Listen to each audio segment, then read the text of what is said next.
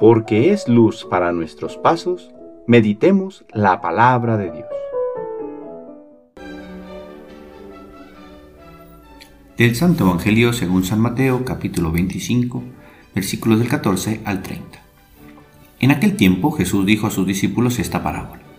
El reino de los cielos se parece también a un hombre que iba a salir de viaje a tierras lejanas. Llamó a sus servidores de confianza y les encargó sus bienes. A uno le dio cinco talentos, a otro dos y a un tercero uno, según la capacidad de cada uno, y luego se fue.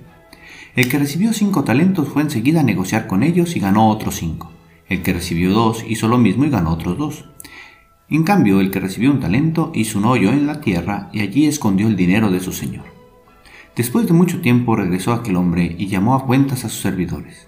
Se acercó el que había recibido cinco talentos y le presentó otros cinco, diciendo, Señor, cinco talentos me dejaste, aquí tienes otros cinco que con ellos he ganado. Su señor le dijo, Te felicito, siervo bueno y fiel, puesto que has sido fiel en cosas de poco valor, te confiaré cosas de mucho valor. Entra a tomar parte en la alegría de tu señor. Se acercó luego el que había recibido dos talentos y le dijo, Señor, dos talentos me dejaste, aquí tienes otros dos, que con ellos he ganado. Su señor le dijo, Te felicito, siervo bueno y fiel, puesto que has sido fiel en cosas de poco valor, te confiaré cosas de mucho valor. Entra a tomar parte en la alegría de tu señor. Finalmente se acercó el que había recibido un talento y le dijo, Señor, yo sabía que eres un hombre duro, y quieres cosechar lo que no has plantado y recoger lo que no has sembrado. Por eso tuve miedo y fui a esconder tu talento bajo tierra. Aquí tienes lo tuyo. El Señor le respondió, siervo malo y perezoso, ¿sabías que cosecho lo que no he plantado y recojo lo que no he sembrado? ¿Por qué entonces no pusiste mi dinero en el banco para que a mi regreso lo recibiera yo con intereses? Quítenle el talento y dénselo al que tiene diez, pues al que tiene se le dará y le sobrará, pero al que tiene poco se le quitará aún eso poco que tiene. Y a este hombre inútil échenlo fuera a las tinieblas. Allí será el llanto y la desesperación. Palabra del Señor.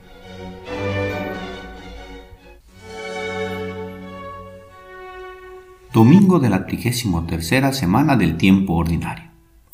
Entra a tomar parte en la alegría de tu Señor. En base a la parábola que escuchamos este domingo, creo que este es el deseo de Dios, recibirnos en su reino, darnos parte en él, decirnos a cada uno, entra y toma parte. Pero también imagino el dolor que existirá en Dios cuando alguno se ha cerrado a recibir este premio. Qué bello será que al final de este peregrinaje, que es la vida, podamos encontrarnos con Dios recibiéndonos para compartir la eterna gloria. El amo entregó a cada uno según su capacidad, es decir, Dios no nos pide más de lo que podamos realizar. Nos conoce y nos da capacidades y nos pide cuenta de ellas porque sabe que en nosotros ha puesto el potencial para poderlas hacer fructificar. De tal modo que cuando escuchamos que Dios nos llama a la santidad, no nos está pidiendo cosas imposibles, sino realizar desde su amor la cotidianidad de la vida, pero desde su amor, un amor que nos impulsa siempre a dar más y mejor. Entonces, ¿qué pasó con estos siervos? A cada uno el amo le dio según su capacidad, pero si su capacidad se hubiera limitado solo a la virtud de la justicia, hubieran hecho todo lo mismo que el que recibió solo un talento cuidarlo, esconderlo y al final simplemente devolverlo, porque la justicia es dar a cada uno lo que le corresponde. Por tanto, devolver el talento era lo justo. No era suyo, le era dado solo para cuidarlo. De ahí que debía tornar a su dueño. ¿Qué es lo que nos sorprende? Que los primeros dos siervos no se limitaron a la justicia, sino que amaron a su amo y con un amor extraordinario de tal manera que su amor se volvió creatividad y los talentos se multiplicaron. También nosotros podemos tener todo esto en consideración. Primero, Dios nos ama. Por eso ha compartido con nosotros el don de la vida y tantos otros dones para poder desarrollarla. 2.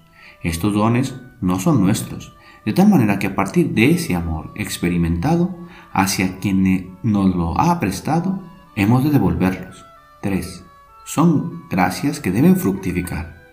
Recuerdo que estando en el seminario, cada año debíamos cambiar de habitación y nos decían siempre que debíamos entregarla mejor que como la encontramos.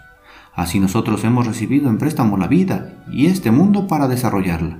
Busquemos entonces la manera de entregar este mundo a la siguiente generación un poco mejor de como la encontramos.